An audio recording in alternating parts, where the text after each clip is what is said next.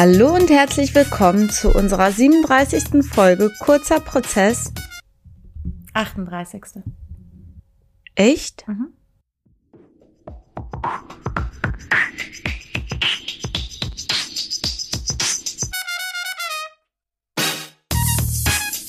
Hallo und herzlich willkommen zu unserer 38. Folge Kurzer Prozess, ein juristischer Rundumschlag mit dir Tala Jebageri. Und mit mir, Elissa Chartic-Bär. Hi Rana. Hello, Lieselotte. Na? ich so voller Na? Elan. Na? Alles Nee, gut. das ist so passiv-aggressiv. Na? Das stimmt. Aber man kann in der deutschen Sprache mit na so unglaublich viel ausdrücken, weißt Mm, auch mit mm. ja, aber am besten ist na. Da ist so super viel Metaebene.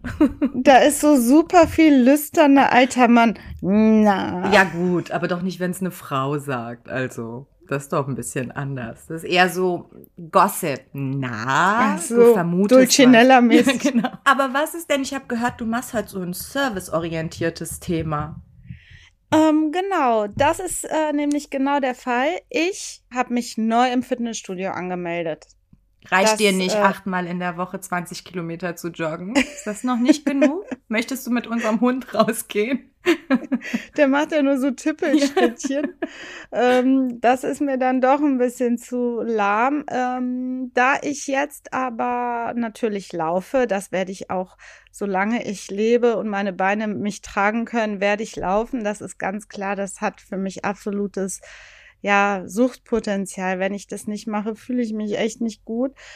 Ähm, aber jetzt, wo der Herbst kommt und meine Zeiten ja ein bisschen stringenter ähm, auch äh, geplant werden müssen, habe ich mir überlegt, ich melde mich, ich melde mich im Fitnessstudio an Mhm. und habe mir in dem Zusammenhang natürlich überlegt, wie mache ich das denn wegen Vertrag, Vertragslänge? Und jetzt gab es ja die ganzen Corona-Lockdown-Schließungen und man musste die Beiträge weiter bezahlen. Und dann fiel mir ein, ach, es gibt ja auch total viel Rechtsprechung dazu. Und jetzt vor ein paar Tagen eine Entscheidung vom Landgericht Osnabrück, was viele, viele äh, Verbraucher freuen wird, weil die Rechte der Mitglieder ziemlich gestärkt worden sind. Darüber spreche ich heute. Äh, nur noch kurz am Rande, es wird auch um so Sachen wie Konzertkarten gehen. Das ist ja auch so eine Frage, die daran anschließt, wenn man Konzertkarten gekauft hat bei Veranstaltungsbüros und die Konzerte wegen Corona nicht stattfinden können, ob einem da das Geld zusteht oder die sogenannte Gutscheinlösung in Betracht kommt. Mhm. Das werde ich auch noch mal so ein bisschen anschneiden. Mhm. Was gibt's denn bei dir heute? Sage ich dir, ähm, ich wollte nur noch einschränkend sagen, super viele Leute sind im Fitnessstudio angemeldet, gehen aber nicht hin. Nur mal so am Rande. Aber auch für die, auch für die jetzt eine Möglichkeit, vielleicht zu viel gezahlte ähm, Beiträge wieder zurückzubekommen. Insofern bin ich Ja. gespannt, was du den Zuhörerinnen zu erzählen hast. Ich knüpfe an dein Thema an und mache auch ja, am Rande ein Service-Thema ähm, und ähm, möchte all denen, äh, die jetzt glauben, nur weil sie ins Fitnessstudio gehen, seien sie total fit und gesund, sagen, nein, mitnichten. Es wird heute gehen um Zucker und die Zuckerlobby. Im, am Ende, bei dem ganzen versteckten Zucker, den wir zu uns nehmen, bringt auch der Gang ins Fitnessstudio nichts, nur mal so. Also Die Kombi ist eigentlich sehr effektiv. Ne? ja, ähm, aber es ist natürlich auch auf jeden Fall ähm, ein sehr, sehr interessantes Thema, weil ich auch in das ähm, von äh, Frau Klöckner geführte Ministerium reinspinkse und ähm, da wird es auch äh, darum gehen, wie viel Lobbyismus findet da statt und es gibt sehr schöne Parallelen zum Verkehrsministerium, Stichwort Andreas Scheuer. Auch darüber hatten wir mal geredet in einer Ma Mautsendung. Äh, zwecks von Wiederholungen verweisen wir auf diese Sendung. Und ähm, es gibt sehr, sehr viele Parallelen. Dazu möchte ich dir ein bisschen was berichten und vielleicht wird der eine oder andere Zuhörer und die Zuhörerin sich denken, boah, ab jetzt achte ich noch mal ein bisschen mehr auf Zucker. Am Ende ging es darum, mich selber zu therapieren. Wie jeder weiß, nehme ich unheimlich gerne zuckerhaltige Getränke zu mir. Mein Kaffee ist extrem süß, also ich wollte mich selber therapieren, bin auch ein bisschen angewidert jetzt. Äh, mal gucken, wie lange es anhält. Also dafür ist der Podcast auch gut, ne? An sich selber arbeiten, indem man mal sieht, was man für einen Schrott zu sich nimmt. Aber das eben nach deinem Thema, dem gesunden Thema Vertragsrecht, schieß mal los. Also, ähm, wie gesagt, es geht um das Thema Fitnessstudio-Beiträge. Bislang ist es ja meistens so, die meisten Studios haben ja so 24 Monatsverträge, dann ist der Beitrag auch bisschen günstiger. Und wenn man sich dann da anmeldet, ist man verpflichtet, zwei Jahre dort Mitglied zu sein. Und also im Regelfall, es sei denn, es gibt so ganz, ganz außergewöhnliche Ausnahmefälle, die aber selten vorkommen und ähm, man muss fristgerecht kündigen. Ähm, früher waren es 24 Monate, daran hat sich äh, inzwischen was geändert. Rana, das weißt du, glaube ich. Hast du das ja. nochmal nachgeschaut?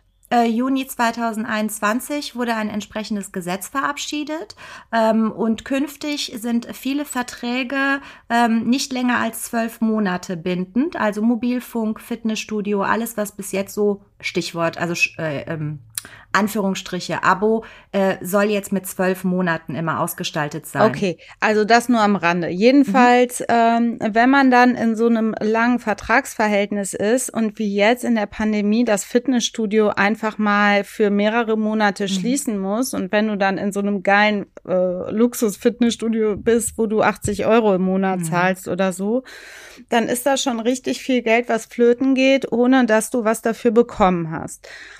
Viele sind rechtlich und gerichtlich dagegen vorgegangen. Es gab dann auch ähm, so eine Art ähm, Lösung der Vertragsanpassung, dass man sagt, okay, für die Zeit haben wir zwar äh, das Fitnessstudio geschlossen gehabt und haben trotzdem die Beiträge eingezogen und die, für diese, diese Monate, die der Kunde oder die Kunde nicht trainieren konnte, werden dann hinten dran gehangen an mhm. das Vertragsende kostenlos dann ja natürlich, weil man dann ja schon während der Mitgliedschaft diesen Beitrag gezahlt hat, ohne das Fitnessstudio nutzen zu können.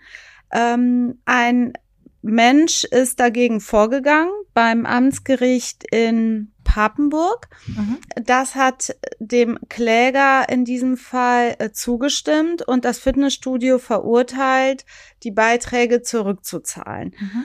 Ähm, die, das Fitnessstudio ist dann in Berufung gegangen beim Landgericht in ähm, Osnabrück, habe ich ja eben schon gesagt. Und das Landgericht hat dann auch dem Kläger weiterhin Recht gegeben. Das Fitnessstudio wurde verurteilt für die geschlossenen Monate ähm, in der Pandemie, dem Mitglied die Beiträge zurückzuzahlen. Diese Art von Vertragsanpassung hinten dran sozusagen. Viele äh, unserer Zuhörerinnen werden sicherlich auch dieses Angebot bekommen haben von ihren Fitnessstudios. Ähm, das ist nicht zwingend möglich. Wenn du das freiwillig machst, ist es okay. Dann ist es ja dann deine eigene Entscheidung. Aber rechtlich äh, bist du dazu nicht gezwungen, das zu akzeptieren. Und dir stehen dann für die Monate äh, Rückzahlungsansprüche zu. Denn die geschuldete Vertragsleistung, nämlich das zur Verfügung stellen des Fitnessstudios, ähm, mhm. wurde nicht erbracht. Das ist ja Leistung und Gegenleistung, ja. so im klassischen Sinne.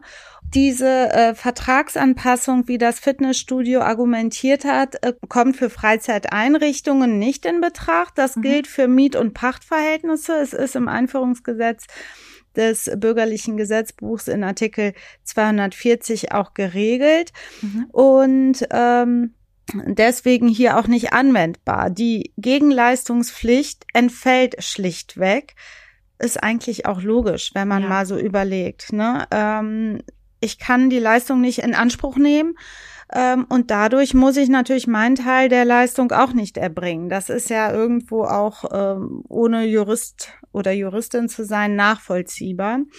Von daher ist das sehr günstig für die ganzen Mitglieder der Fitnessstudios. Die Fitnessstudios leiden natürlich unheimlich unter dieser Lockdown-Geschichte. Die mhm. haben natürlich heftige Einbußen gemacht, werden aber sicherlich irgendwo auch entschädigt, werden müssen.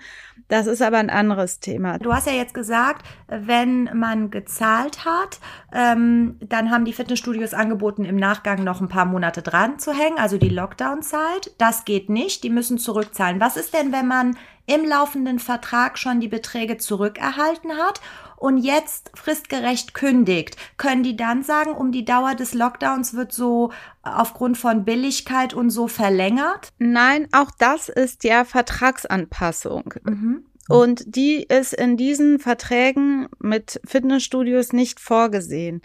Denn ähm, du hast ein Vertragsende, wenn du fristgerecht kündigst. Weiß ich nicht. Der 15.10.2021 ist jetzt mhm. der Vertrag äh, beendet, weil du zu diesem Datum fristgerecht gekündigt hast. Ähm, darüber hinaus bist du nicht verpflichtet, den Vertrag zu verlängern und dann mhm. natürlich auch zu bezahlen.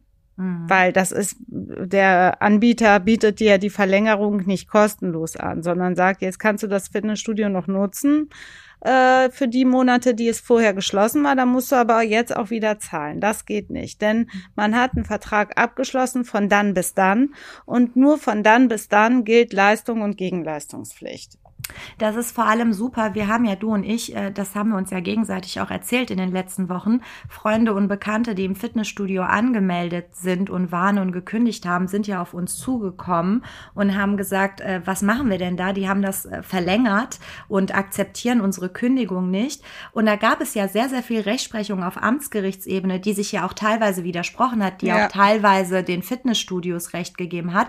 Insofern ist jetzt dieses Landgericht Osnabrück-Urteil schon mal echt Erstmal verbraucherstärkend, so ne? Wegweisend, äh, wie ich finde. Die Revision ist zugelassen. Also Uff. wer weiß, was es dann noch an Entscheidungen geben wird. Es ist eine letztlich, wenn man es runterbricht, eine ganz klassische zivilrechtliche Frage von mhm. Leistung und Gegenleistung und ist eine Vertragsanpassung äh, zwingend erforderlich, muss man das akzeptieren ähm, aber in einem total interessanten Zusammenhang, nämlich pandemiebedingte Störungen von Leistung und Gegenleistung. Und das hatten wir ja hier in Deutschland auch vorher ja. noch nicht. Also jedenfalls nicht, äh, solange ich mich mit Jura befasst habe. Ähm, nicht, dass ich wüsste jedenfalls. Und deswegen finde ich das super interessant und vielleicht wird der BGH ja auch noch was dazu sagen. Aber ich denke mal, das Landgericht Osnabrück hat hier total schlüssig und logisch argumentiert, und ist Find auch, ich auch. Die ohne anderen Amtsgerichte, die, wenn man das mal, ich habe mal so ein Urteil angelesen, die so den Fitnessstudios recht gegeben haben. Erstens waren das Einzelfälle und zweitens, äh, du kannst ja nicht die ganzen vertraglichen Konstruktionen, alles das, was es rechtlich zum Vertragsverhältnis geht, gibt, immer aus, äh, außer Kraft setzen mit, wir müssen hier eine Billigkeitslösung wegen der Pandemie finden. Dann muss es halt für die Zukunft so Pandemieklauseln geben, sofern sowas uns nochmal ereilt, ähm, weil du kannst halt zwar viel in der Juristerei, man glaubt viel mit Treu und Glauben argumentieren zu können, aber das ist so richtig subsidiär. Also erstmal musst du alles andere beackern, bis du mal auf äh, Treu und Glauben kommst und sagst, komm, wir setzen uns an einen Tisch und überlegen jetzt, wie es geht, weil Juristerei soll ja rechtlich rechtlich die Sache lösen und nicht immer nur immer auf den Vergleich hinwirken. Also war klar, finde ich, dass das LG Eine so entscheidet, Eine gute Entscheidung. Ähm, es gibt natürlich auch, das habe ich eben angesprochen, für diese Konzert, für das Thema Konzerte und äh, Musicals und sowas ähm, ist ein ähnliches Problem. Sind mhm. wir auch schon tausendfach angesprochen worden. Ne? Was mache ich denn da? Ich habe Konzertkarten gekauft. Also zum Beispiel, ich bin auch betroffen von so einem ausgefallenen Konzert. Rana, wir haben beispielsweise elf Tickets gekauft für deine Freunde. Das sollte im Jahre 2020 stattfinden und wir haben das äh, 2000 zu Weihnachten 2019 gekauft. Mhm äh, den Kindern und ähm, äh, uns Erwachsenen. Und ja, sollte im März 2020 stattfinden, ist dann ausgefallen, ist dann verschoben worden auf Herbst 2020, ist wieder ausgefallen. Das ist ja natürlich auch, also die Halle ist dann voll. Ich glaube, das Konzert mhm. war auch komplett ausverkauft.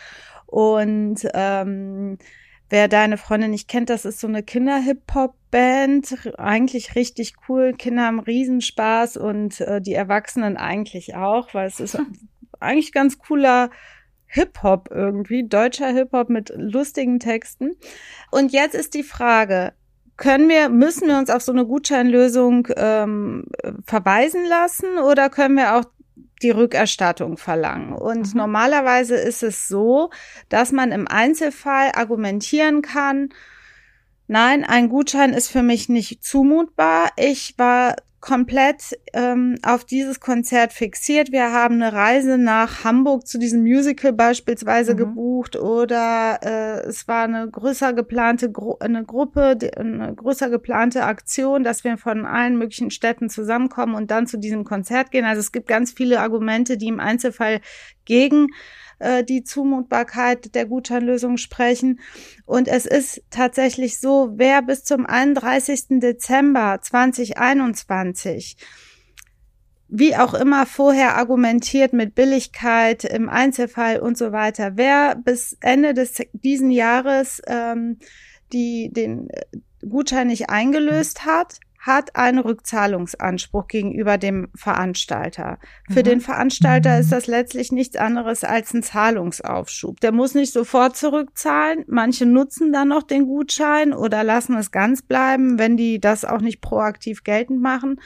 Und äh, ab dem 01.01.2022 hätte jeder theoretisch einen Rückzahlungsanspruch. Mhm. Von daher ja, auch da sind Verbraucherrechte gestärkt worden und ähm, Natürlich, die Leidenden sind die Fitnessstudios, die äh, Veranstaltungsbüros, Konzertveranstalter und so weiter. Kulturschaffende. Aber, ne, Kulturschaffende, jeder versucht hier seine eigenen Interessen durchzusetzen und man muss gucken, wie man damit umgeht. Wir wollen ja nur sagen, das ist die Möglichkeit, die ihr Zuhörerin habt. Wann soll denn jetzt das Konzert von Gute Freunde stattfinden? Deine Freunde, Rana. du, gute Freunde. Ist, äh, jetzt mal unter uns, ist relativ uncooler Name für eine Kinder-Hip-Hop-Band, oder? Deine Freunde. Ach, du hast keine Ahnung. Das ist richtig cool. Das ist ein Gangster, oder? Deine das ist ein Freunde. Gangster-Rapper. Rapper.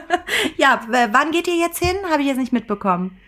Äh, ich hoffe dieses Jahr, nächstes Jahr, wir warten einfach ab. Wir lassen die, wir nehmen die Gutscheinlösung äh, an. Ja, bald haben deine Kinder keinen Bock mehr darauf und wollen irgendwie zu Capital Bra oder so und nicht mehr zu gute Freunde. ähm, aber gut, ich bin gespannt. Ja, ja, der Trend geht auf jeden Fall dahin. Äh, das ist definitiv so.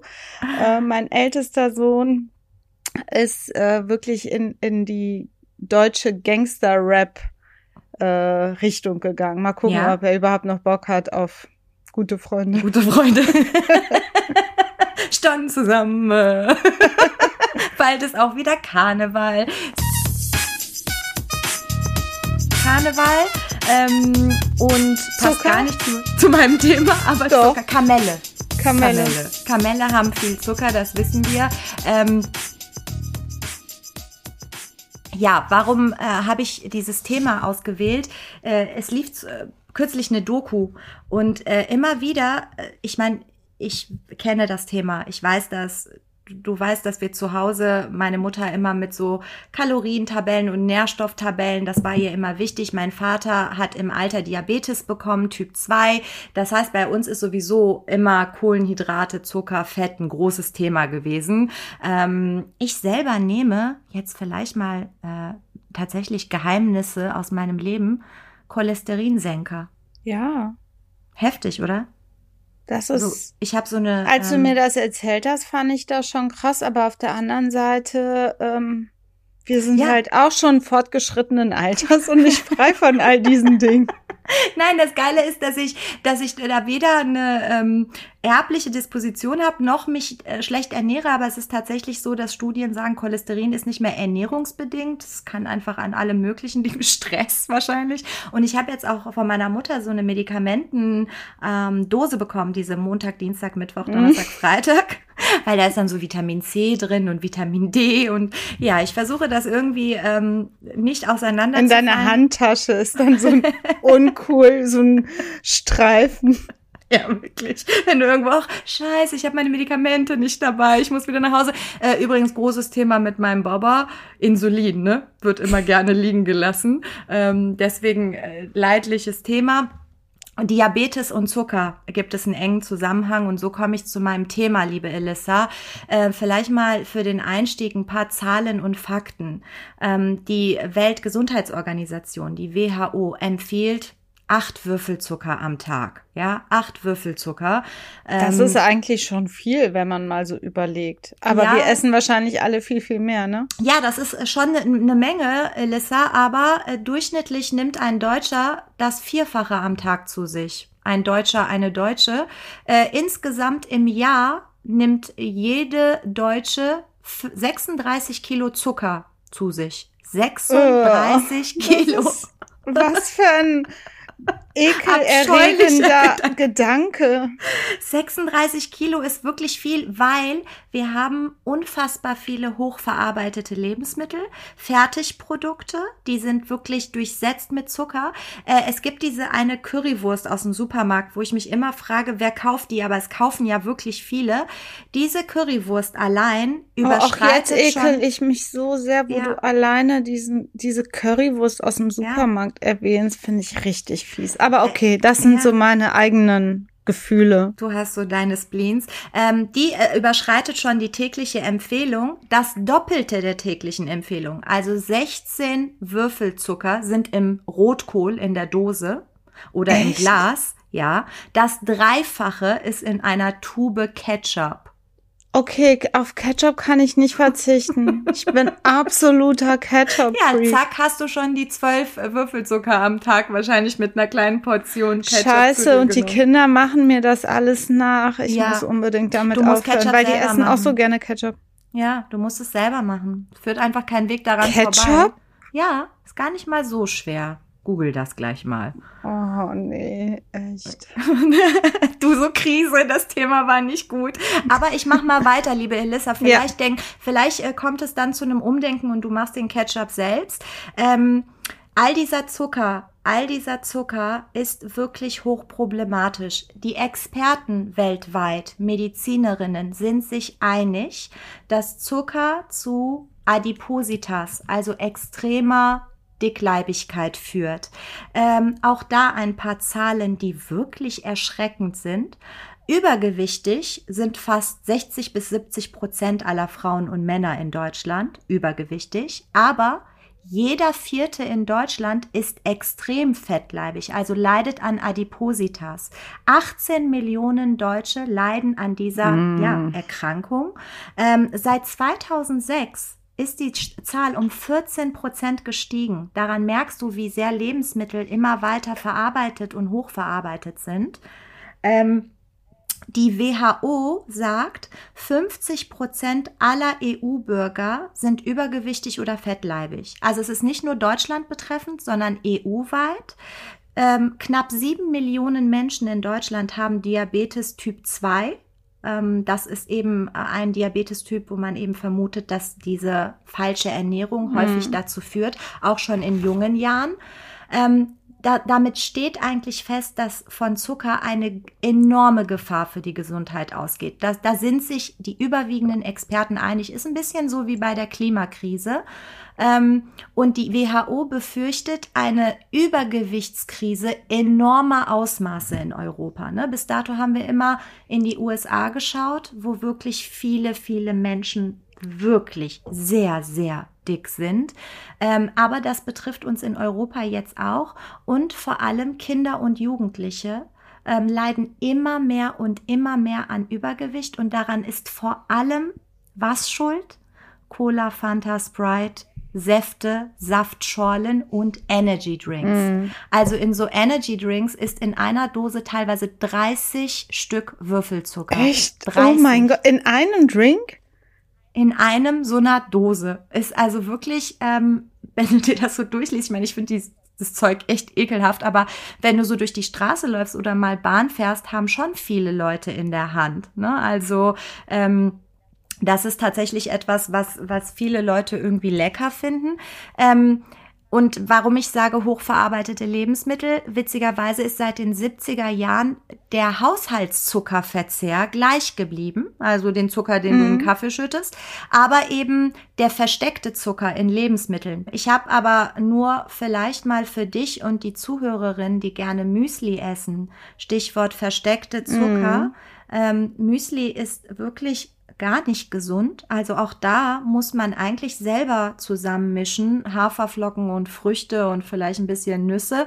Denn in so einem Müsli ist neben Zucker drin andere Dinge, die auch Zucker sind. Glucose, Fructose-Sirup, Dextrose, Magermilch-Joghurtpulver ist ein Süßungsmittel. Okay. Geht eigentlich aus dem Wort gar nicht hervor.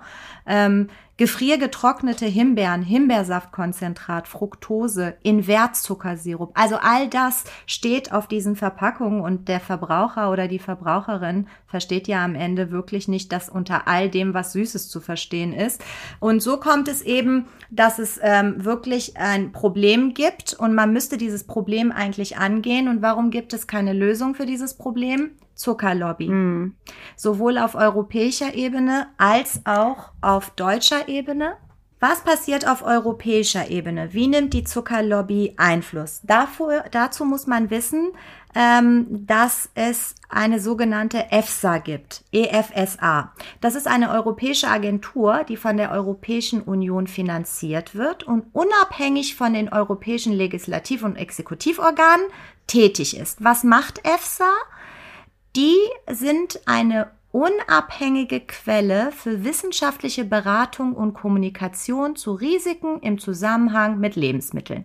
Elissa, unabhängig. Ja, das ist das Wort, was hier besonders witzig ist, denn was macht die EFSA lustige für lustige Sachen? Die ist quasi eine Auffangstätte für Lobbyisten. Ähm, unter anderem ist, äh, geben die wissenschaftliche Gutachten raus okay. und ähm, da ist festgestellt worden, dass sie sich Studien bedienen, äh, unter anderem im Jahre 2010 fünf Studien, die eine Aussage belegen sollten, nämlich, dass es keinen eindeutigen Zusammenhang zwischen Zucker und Übergewicht gibt. Aber ja, woher also soll denn Übergewicht These. dann im Wesentlichen kommen? Von Fett oder Diese, was? Äh, die sagen, nein, die sagen, Kalorienmenge ist entscheidend. Nicht die Zuckermenge, sondern du musst einfach die Kalorienmenge vor Augen haben. Das stimmt auch. Aber was man natürlich außer Acht lässt, ist, du hast so viel versteckten ja. Zucker und zum Beispiel auch leere Kalorien. Eine Cola hat unfassbar viel Zucker, aber ansonsten null Nährwerte. Mhm. Natürlich hat ein Apfel auch Kalorien und Fructose, aber es hat ja auch Nährwerte, Vitamine, ja. Ballaststoffe etc. Und äh, das ist eben das Problem. Die sagen, es gäbe keinen konkreten Zusammenhang, was von den überwiegenden Experten völlig als Unsinn abgetan wird, haben aber fünf Studien rausgehauen, auf dessen Grundlage sie auf dieses Ergebnis dann kommen. Äh, was aber interessant ist, vier von diesen Studien wurden von der Industrie bezahlt. Also, äh, da gibt es so, eine, so einen wissenschaftlichen Dienst, da sind Nestle drin, die, der Mars Süßwarenhersteller, alle möglichen großen Namen. Und äh, die sind natürlich dann, gehen daher und machen diese Studien und sagen, nö, gibt keinen Zusammenhang zwischen Zucker und Übergewicht. Und ähm, das kritisiert, das ist so so absurd, äh, sich dann noch als unabhängige Agentur zu bezeichnen. Die WHO kritisiert das massiv. Die sagen, ähm, äh, wir stellen fest, dass die EFSA alle Beweise und Ergebnisse der wissenschaftlichen Arbeiten, einschließlich aus den Jahren 2002 bis 2007, komplett außer Acht gelassen hat. Okay. Die sagen ja, unsere Studien sind ja wissenschaftlich auch in Ordnung, aber ähm, in diesem Gremium diätische Produkte, Ernährung und Allergien sind äh, laut so äh, Lobby-Watch-Leuten nur zwei von 21 Wissenschaftlern ohne jegliche Interessenkonflikte. Also 19 okay. Wissenschaftler sind in den Lebensmittelkonzernen irgendwie verwurzelt. Und klar, dass die dann natürlich so eine Studie raushauen mit Zucker ist nicht verantwortlich für Die arbeiten ja im Interesse ihrer Auftraggeber. Das ist ja auch ganz klar so. Das ist wie ein ja. Gutachter für weiß ich nicht was. Die Versicherung, die, Versicherung. Ne? die kommt und sagt, nee, hier ist doch überhaupt kein Diebstahl passiert. Ja. Ist ja klar, muss er ja. Ne? Sein Auftraggeber, er wird bezahlt von der Versicherung. Ähm, es fällt eben extrem auf. Ähm, das ist also zur EFSA auf der europäischen Ebene. Was macht die Zuckerlobby, um uns, ja, täuschen jedenfalls? Ja, mhm. ja, absolut arglistig, würde ich sogar sagen. Es fängt damit an, dass die Nährwertangaben auf Packungen, gerade bei uns in Deutschland, irreführend sind. Zum Beispiel steht häufig auf so Frühstücksflocken, ne? Cornflakes, Dr. Edgar, Nestle, die haben ja alle Frühstücksflocken. Ähm, da steht, eine Portion 30 Gramm hat nur so und so viel Kalorien, so und so viel Fett und du denkst ja, ist doch gesund, ne? Nehme ich nur so und so viel Zucker zu mir. Bereits Kinder essen nicht nur 30 Gramm davon, sondern 60 mm. Gramm. Das heißt, dass äh, es diese Portion ist hier nicht definiert. In den USA ist das definiert durch die Regierung. Bei uns machen das die Herstellerverbände. Okay. Nestle, Dr. Edgar setzen sich zusammen und überlegen, was eine Portion ist. Ja, ich kann auch sagen, du nimmst nur ein Stück Schokolade zu dir am Tag, dabei isst du drei Tage. Und ein Stück Schokolade hat nur 112 Kalorien, weißt du? Dann ja. denkst du so, Mensch, super. Dann nimm ich. Mensch, super ist ja Aber gesund. wenn du dann die ganze Tafel isst, bist du dann schon bei 1000 oder so. Ähm, das ist irreführend, auf jeden Fall. Ich selber merke das auch, wenn ich sowas kaufe, gucke ich ähm, mhm. ab und zu schon genau, was ist da drin, wie viel Kalorien hat das eigentlich, auch gerade wenn ich so Stuff für die Kinder hole. Und da muss ich mir ganz oft überlegen, okay, das sind jetzt echt nur 30 Gramm, das ist ja eigentlich gar nichts. Plastisch kannst du dir wenn du nicht ein bisschen geschultes Auge auch dafür hast oder überhaupt mit dem Thema Kontakt hast, kannst du dir darunter eigentlich nichts vorstellen. Und viele Leute sind derart äh, ungebildet und das meine ich nicht despektierlich, befassen sich einfach überhaupt nicht damit. Für die ist 30 Gramm eine Portion, steht dann ja auch drauf, eine Portion 30 Gramm wie eine Portion, die die normalerweise selber verdrücken zu Hause und haben überhaupt keinen Zugang dazu, dass 30 Gramm viel, viel weniger als das ist. Und das ist halt irreführend, ja. das stimmt. Nein, da, ja, das ist, äh, und es ist vor allem das, ähm, du hast ja nicht nur, ähm, die Zuckerlobby macht das ja nicht nur mit diesen Portionen, sondern auch die Bezeichnungen. Ja. Dass du eben nicht nur den Zucker, den du beifügst, sondern den Zucker, der auch enthalten ist. Du darfst viele Kennzeichnungen laut EU-Lebensmittelverordnung gar nicht so klar machen. Ähm, das heißt, ich habe ja eben anhand des Müslis gesagt, ich wusste nicht, dass Magermilch-Joghurtpulver zum Süßen dient. Für mich war das vielleicht etwas, was so wie Gelatine zur Stabilität beiträgt. Und ich bin wirklich, was das Thema angeht, bewandert, auch schulmedizinisch. Wie gesagt, durch meinen Vater, wir beschäftigen uns seit jeher damit. Äh, und ähm, das ist, da, da kannst du den Leuten keinen Vorwurf machen, denn die Bezeichnungen sind irreführend und flankierend dazu hast du unheimlich viel Werbe, Werbung, ja. wo gesagt wird, die Jogurette, eine gesunde Zwischenmahlzeit, die Milchschnitte, wenn es mal schnell gehen muss und ordentlich Portion Milch. Also allein, dass du immer noch suggerierst, das ist Milch, gesund. Kuhmilch sei gesund, plus der ganze Zucker, der da drin ist, ähm, dass viele Leute, die auch gerade Kinder haben, Jobs nachgehen, Verpflichtungen haben, jetzt nicht drei Stunden im Supermarkt stehen können und jede einzelnen, jedes einzelne Bestandteil googeln können, verstehe ich. Ne? Ich bin ja auch ein bisschen darauf angewiesen als Verbraucherin, ähm, dass die Politik da auch zu meinem Schutz tätig ist. Und das geht hier völlig fehl. Also das geht hier gerade in Deutschland sehr, sehr fehl. Ähm, und zwar, weil wir auch hier in Deutschland eine extreme Lobby haben. Ähm, das liegt daran, ähm, zuständig für diese ganze Geschichte rund um den Zucker ist natürlich das Bundesministerium für Ernährung und Landwirtschaft. Mhm. Frau Klöckner sitzt dem vor. Ähm, die haben, aktuell gibt es eine Klage vor dem Verwaltungsgericht Köln, weil Foodwatch äh, Auskunft haben möchte über über Lobbytermine. Okay. Das hatten wir schon mal bei Andreas Scheuer, der sich mit jedem aus der Industrie getroffen hat, aber nie mit Verbraucherverbänden. Ähm, und hier ist es genau das Gleiche. Große Konzerne finden sehr, sehr viel Gehör.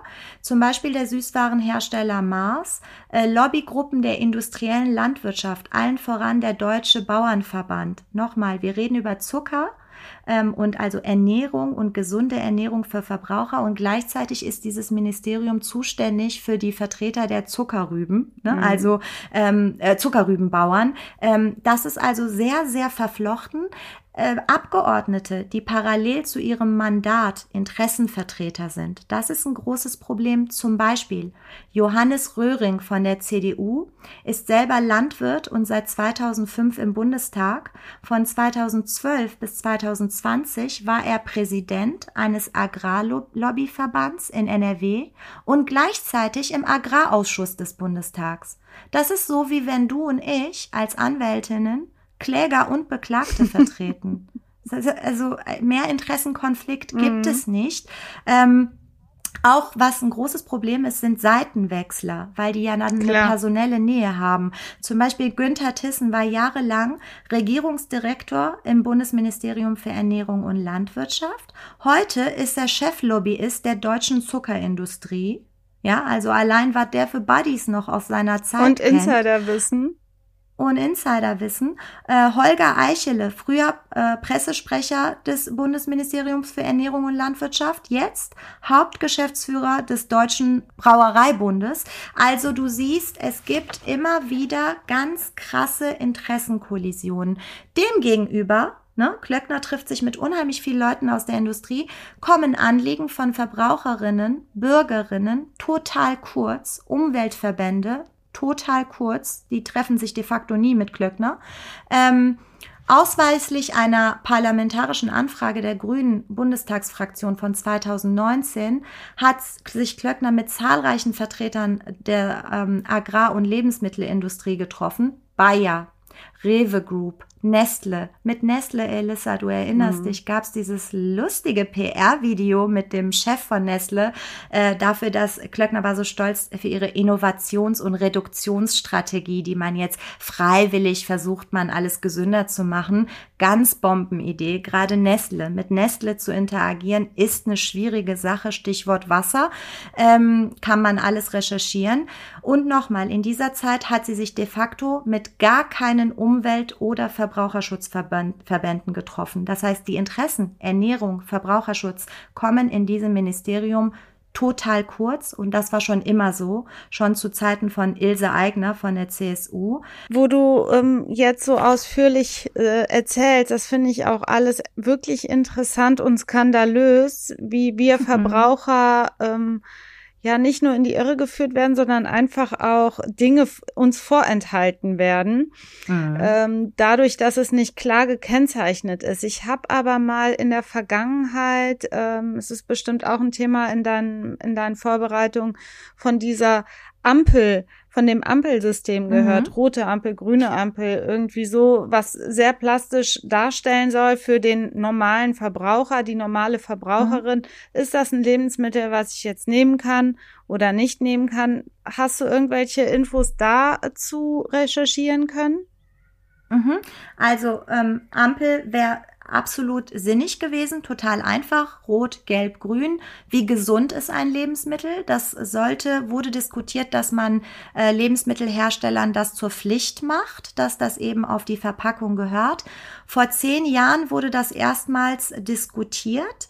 Ähm, die Ernährungsindustrie hat damals nach eigenen Angaben, nach eigenen Angaben eine Milliarde Euro aufgebracht um die Ampel zu verhindern und ein eigenes Kennzeichnungsmodell durchzusetzen, was aber überhaupt nicht verständlich war. Was waren das gegen der Gegenvorschlag zur Ampel? Ja, die wollten, die wollten dann, das ist jetzt so, glaube ich, so ein bisschen wie mit dem Fleisch. Wenn du jetzt mal im Supermarkt guckst, dann gibt es ja so Zahlen. eins, zwei, drei, vier, je nachdem, wie die Tiere gehalten wurden und du denkst, eins wäre das Beste, dabei ist eins das Schlimmste. Also die okay. bedienen sich dann komplexer Geschichten, die nicht so eingehen. Weil was ist der Ampel misszuverstehen? Ja. Ne? Also ähm, und Ilse Eigner damals, deswegen sage ich, das war schon immer so, war natürlich total auf Seiten der Industrie und hat die Ampel ver verhindert. Aktuell, um dein, deine Frage zu beantworten, es gibt diesen Nutri-Score das ist so ein bisschen wie diese Ampel, siehst du teilweise auch auf Verpackungen, aber das ist freiwillig, nicht verpflichtend. Deswegen siehst du es nicht auf allen okay. Packungen. Und ähm, das ist natürlich auch wieder ein großes Problem, denn die Ampel hätte für all diese Leute, über die wir eben gesprochen haben, die jetzt weder die Aufmerksamkeit für dieses Thema haben, noch die Zeit, einfach sehr, sehr einfach verständlich gewesen, und ne? wenn da steht rote Ampel. Ja, das lernst du ja von klein auf, so rote Ampel, oh, ja. Vorsicht, äh, bei, genau. bei einem Energy Drink wäre wahrscheinlich so eine doppelt rote Ampel oder so. da war so Stoppzeichen und so Unfall, abschleppen. So ein kleiner Vulkan, der gerade ausbricht. Äh, Energy Drinks sind wirklich, äh, wirklich Gift. Also das kann man eigentlich ruhigen Gewissens gibt es, nicht trinken. Gibt es dann irgendwelche gesetzlichen Regelungen für die Indust äh, Nahrungsmittelindustrie oder ist, sind die einfach frei in oder relativ frei in, in, in der Zusammensetzung und Deklaration ihrer Produkte? Ja, das ist das Problem. Deswegen ist mein Thema die Zuckerlobby. Der Industrielobbyismus verhindert strengere Regeln und eben auch Gesetze.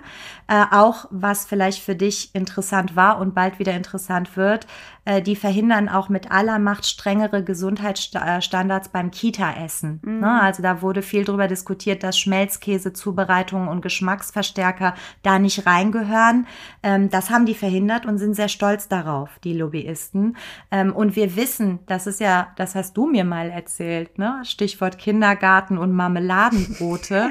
ähm, aber man muss halt so absurd, wie das manchmal klingt, wenn Eltern so reden, nee, mein Kind darf jetzt das Marmeladenbrot nicht essen. Das äh, finde ich voll, äh, jeder ja. soll doch äh, für sich entscheiden, was die eigenen Kinder essen sollen, aber den anderen Eltern zu verbieten, ein Marmeladenbrot äh, dem eigenen Kind einzupacken, finde ich schon ziemlich übergriffig. Weiß nicht. Äh, finde ich also auch in dem Zusammenhang, aber ich finde es sehr wichtig, dass man bei Kindern schon die Geschmacksknospen darauf schult, dass die diesen Zucker, zu viel Zucker als ekelhaft empfinden. Also, weil du wirst damit groß. Zucker ist sehr günstig, hat aber ein enormes Suchtpotenzial. Mhm. Es ist nachgewiesen, dass Zucker im Hirn Glückshormone ausschüttet. Dementsprechend ist es genauso wie bei Drogen. Und je mehr du davon zu dir nimmst, desto mehr stumpfst du ja auch irgendwann ab. Und gerade sowas wie Cola, Fanta, Sprite, also Getränke, die sind eben schnell getrunken. Man sagt so, ja, Traubensaft ist ja nicht ungesünder als Trauben.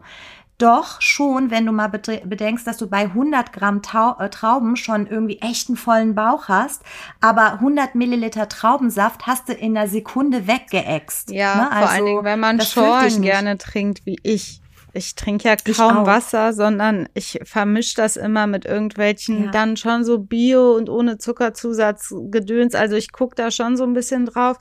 Natürlich, ähm, da bin ich aber auch nicht das beste Vorbild. Aber ich achte dafür auf vieles andere. Das muss ich schon sagen. Und ich bin aber erschrocken, ähm, wie krass das so von, von Seiten der Politik und wie du schon sagst, vom Lobbyismus verhindert wird, die Leute ein bisschen mehr zu schulen auch schlichtweg. Ja, in diesem Sinne Lösungsansätze. Drei an der Zahl habe ich zusammengetragen. Erstens Zuckersteuer für Getränke. Das wäre super sinnvoll, wird lange diskutiert, wird aber verhindert, auch durch die Lobby. In 26 Ländern gibt es schon diese Zuckersteuer, unter anderem Großbritannien, Frankreich, Finnland, Mexiko. In Mexiko zum Beispiel ging der Absatz von äh, so Softgetränken deutlich runter mhm. mit der Zuckersteuer. Es wird halt teurer ne? und auch die Konzerne müssen sich dann überlegen, wie umgehen wir das, was finden wir für andere Süßungsmittel, um nicht das ungesunde Zucker zu nutzen. Ähm, das wäre wirklich, wirklich sinnvoll, denn pro Kopf nehmen wir in Deutschland 149 Liter zuckerhaltige Getränke im Jahr zu uns. 150 Liter, Elissa. Du auch. Du bist eine Deutsche und nimmst das zu dir. Zuckersteuer, super Sache. Und die Leute, die dann sagen, nein, das ist totalitär, totalitär äh, immer wer, werden meine Freiheiten eingeschränkt du kannst immer noch deine scheiß Cola trinken, die kostet dann vielleicht 10 Cent mehr. Ja. Ne? Wenn du dich ungesund ernähren willst, kannst es immer noch. Ähm, zweitens, Beschränkungen der Werbung gerichtet an Kinder. Es wäre wirklich gut, wenn in diesen ganzen Cornflakes-Packungen und in diesen ganzen Jogurette-Packungen nicht Spielzeuge sind, Rätsel auf der Verpackung, damit die Kinder im Supermarkt immer sagen, kaufen, genau, kaufen. Da, es sollte weiter für Kinder sowas geben, aber nur bei gesunden Ja. Lebensmitteln. Das wäre sinnvoll. Und Werbung. Werbung einschränken. Im Fernsehen läuft super viel an Kinder gerichtete Werbung, Milchschnitte, Kinderpingui etc. pp. Das sollte vielleicht auch aufhören. Und das äh, dritte, auch sehr wichtige, man sollte mal grundsätzlich darüber nachdenken, ob man nicht das Ministerium, das Bundesministerium für Ernährung und Landwirtschaft etwas konfliktneutraler macht. Da liegt, wie wir eben schon gesagt haben, eine Interessenkollision vor. Das führt grundsätzlich zu Konflikten. Der gesundheitliche Verbraucherschutz gehört in ein unabhängiges Ressort. Ja. Da haben die, hat die Industrie nichts verloren. Das sind die drei Lösungsansätze und diejenigen, die gegen Zuckersteuer sind, sollten bedenken, dass die Alkohol- und die Tabaksteuer nachweislich dazu geführt haben, dass beim Alkohol habe ich es jetzt nicht en Detail recherchiert, aber Tabakkonsum ist zurückgegangen, Mhm. signifikant, weil Zigaretten einfach sehr teuer sind. Und äh, wenn Cola, Fanta, Sprite etc. und Schokolade oder zumindest diese verarbeitete Schokolade für Kinder teurer werden, dafür aber flankierend gesündere Lebensmittel günstiger werden würden, dann wäre ein Ausgleich geschaffen und wir würden alle weniger an Übergewicht und Diabetes etc., koronare Herzerkrankungen und so leiden. Und bitte, wir müssen immer vor Augen haben, wie viel das den die Bürger auch kostet, ja, das ist ja, das, Das sind ja die Krankenkassen. mhm. Ja, Diabetes kostet ein Schweinegeld und dafür kommen wir alle gemeinsam auf. Deswegen sollte man sich, die Freiheit bleibt ja immer noch. Konsumier, was du willst. Du kannst auch Zucker noch und nöcher zu dir nehmen. Aber es wäre schon gut, wenn man nicht an jeder Ecke zuckerhaltige Getränke für einen Apfel und ein Ei bekäme.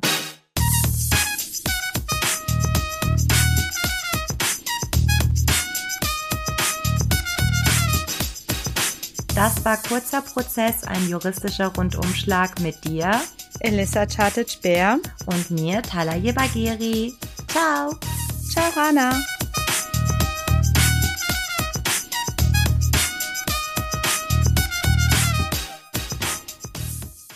Ein Podcast von Play Press Play. Press Play. Press Ein Podcast von Press Play Productions. Press Play Productions. Ein Podcast von Press Play Productions.